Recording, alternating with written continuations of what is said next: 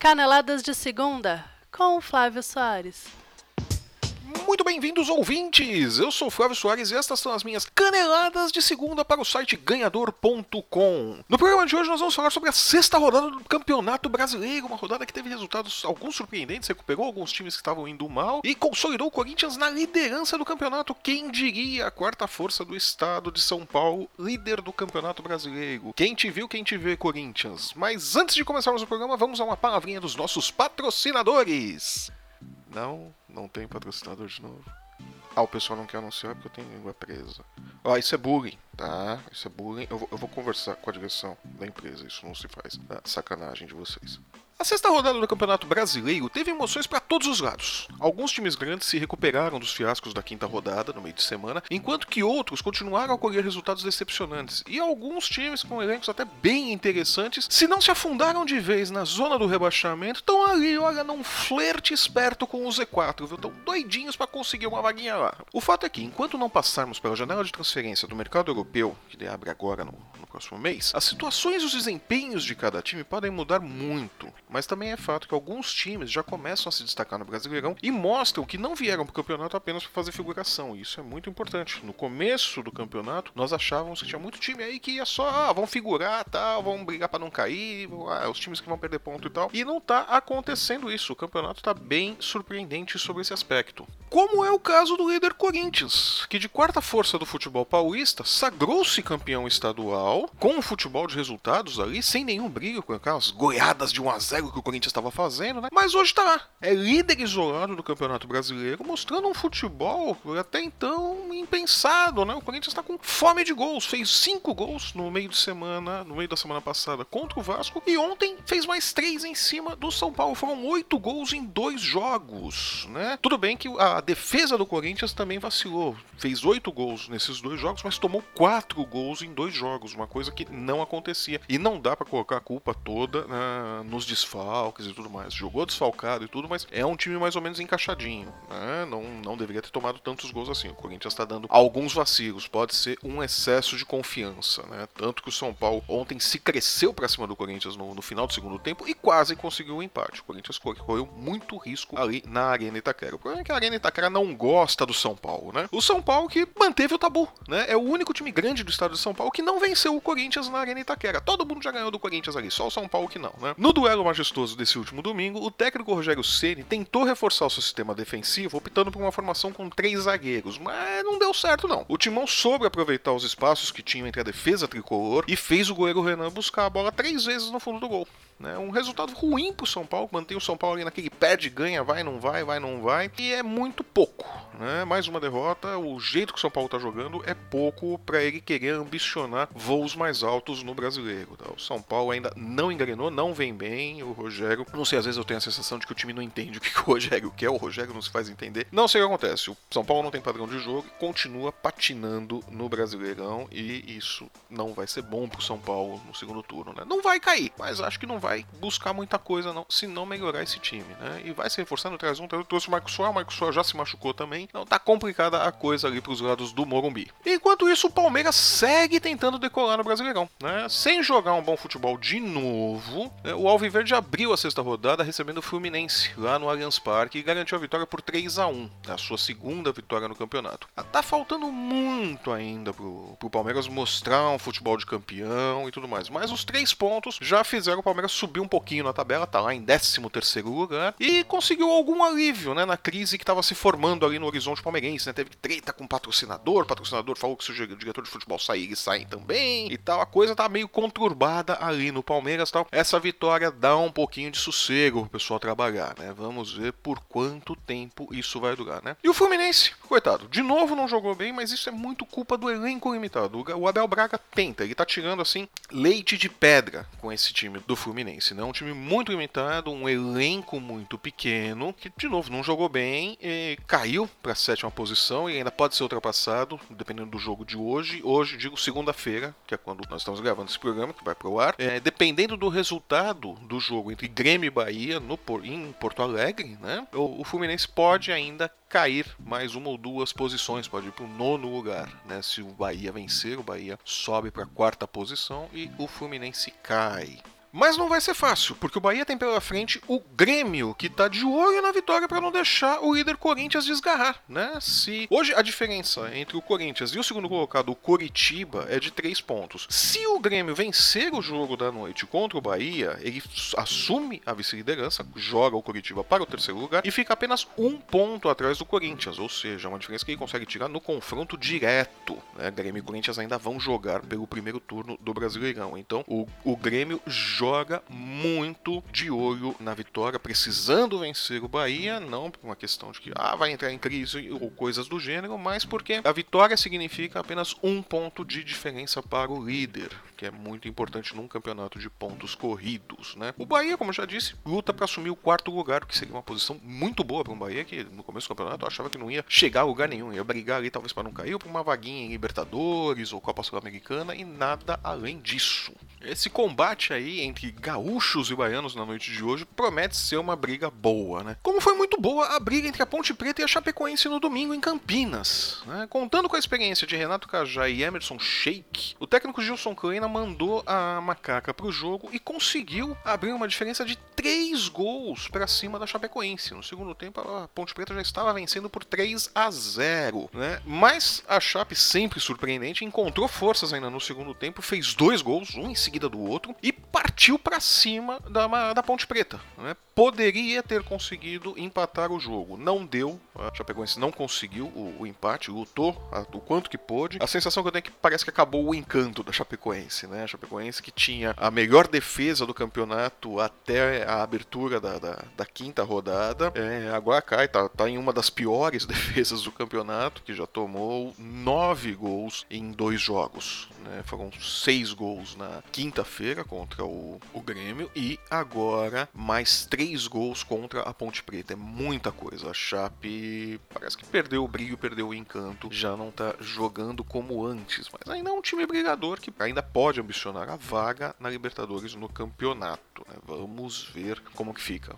A Chape estacionou ali nos 10 pontos, está do lado da Ponte Preta e do Cruzeiro, né, que também está com 10 pontos. O Cruzeiro que lutou muito contra a boa retranca do Atlético Goianiense, do técnico Doriva, acertei o nome do time e do técnico, né, e conseguiu uma vitória de dois gols, levando os três pontos para casa no duelo que foi travado no Mineirão. Né, o Cruzeiro sobe para a sexta posição. Mas, embora esse resultado pareça que foi um jogo fácil, tal, o Cruzeiro conseguiu construir o resultado e tudo mais tal, não, não foi. Foi um jogo difícil. O Atlético endureceu muito o, jogo para cima do, do Cruzeiro. Né? O Cruzeiro meio que achou dois gols ali, não fez de novo uma boa partida. Né? Precisa melhorar, precisa ser mais consistente, precisa parar de insistir nesse futebol de resultado. O Cruzeiro precisa ambicionar mais. O Mano Menezes tem que ser mais ambicioso. Né? Vamos ver como, como se comporta o Cruzeiro nos próximos jogos. De todo modo, tá lá, conseguiu seus três pontinhos, está com 10 pontos na parte superior da tabela. Né?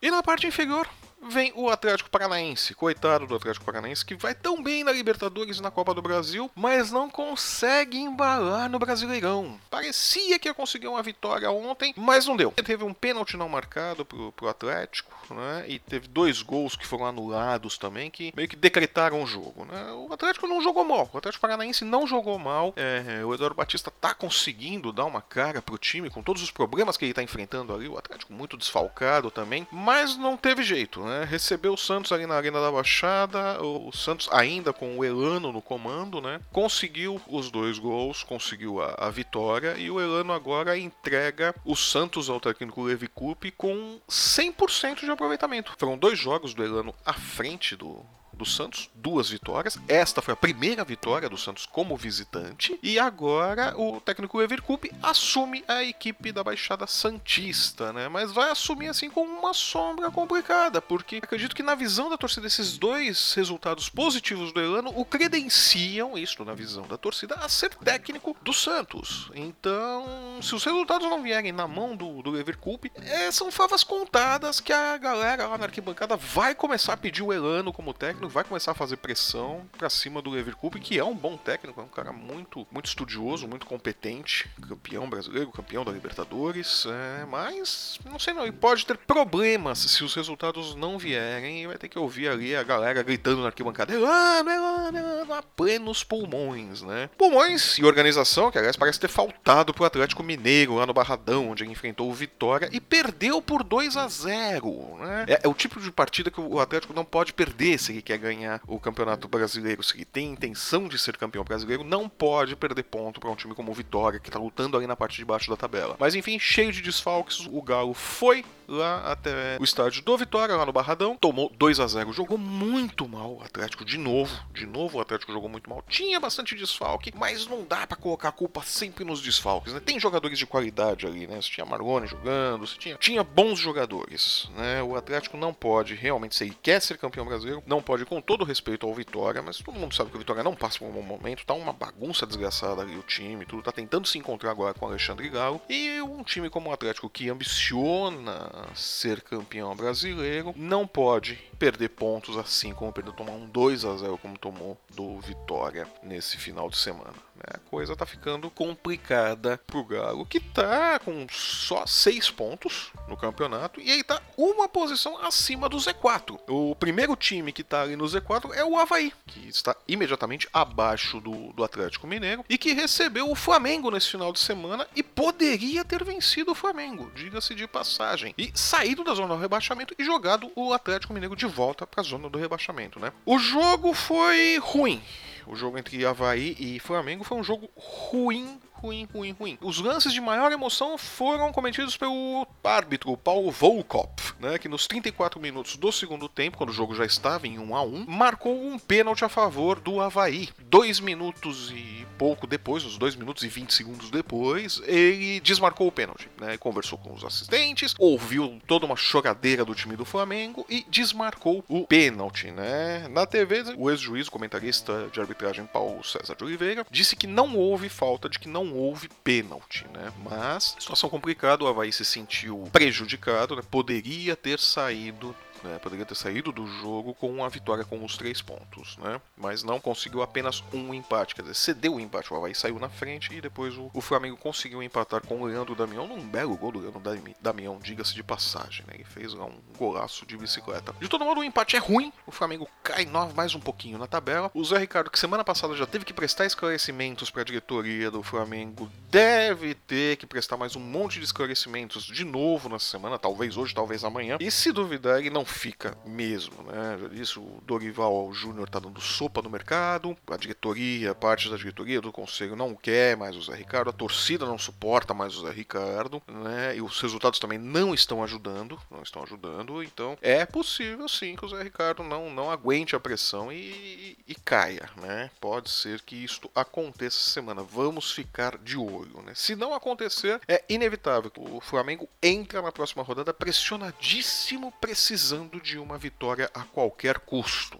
Vamos ficar de olho aí nos próximos capítulos. E falando em torcida, quem também não deixou de pressionar, mas no bom sentido, foi a torcida do Vasco em São Januário. Né? Depois de ter sido goleado pelo Corinthians na, no meio da semana passada pela quinta rodada, o Vasco recebeu o esporte do professor Luxemburgo. E após um primeiro tempo ruim de doer, mas nossa senhora, um santo remédio contra a insônia aquele primeiro tempo. Se tiver com insônia, grava, recupera no, pelo, pelo YouTube o primeiro tempo de Vasco e esporte pelo Campeonato Brasileiro de 2017 e assiste. Mas em 5 minutos você vai estar dormindo. Que desgraça de jogo, né? Mas foi só o primeiro tempo. Pra nossa sorte, foi só o primeiro tempo que foi essa desgraceira toda. No segundo tempo, o Vasco voltou com o Nenê no lugar de Wellington e aí começou a ter volume de jogo, começou a ter criação no meio de campo e começou a pressionar a defesa do esporte. Começou a pressionar a defesa do esporte e o Luiz Fabiano e o Douglas marcaram Fiz, abriu, o Luiz Fabiano abriu por cá, depois o Douglas fez o segundo gol, colocaram o Vasco na frente. No finalzinho do jogo, no último lance do jogo, o André de pênalti diminuiu para o esporte, né? E foi só.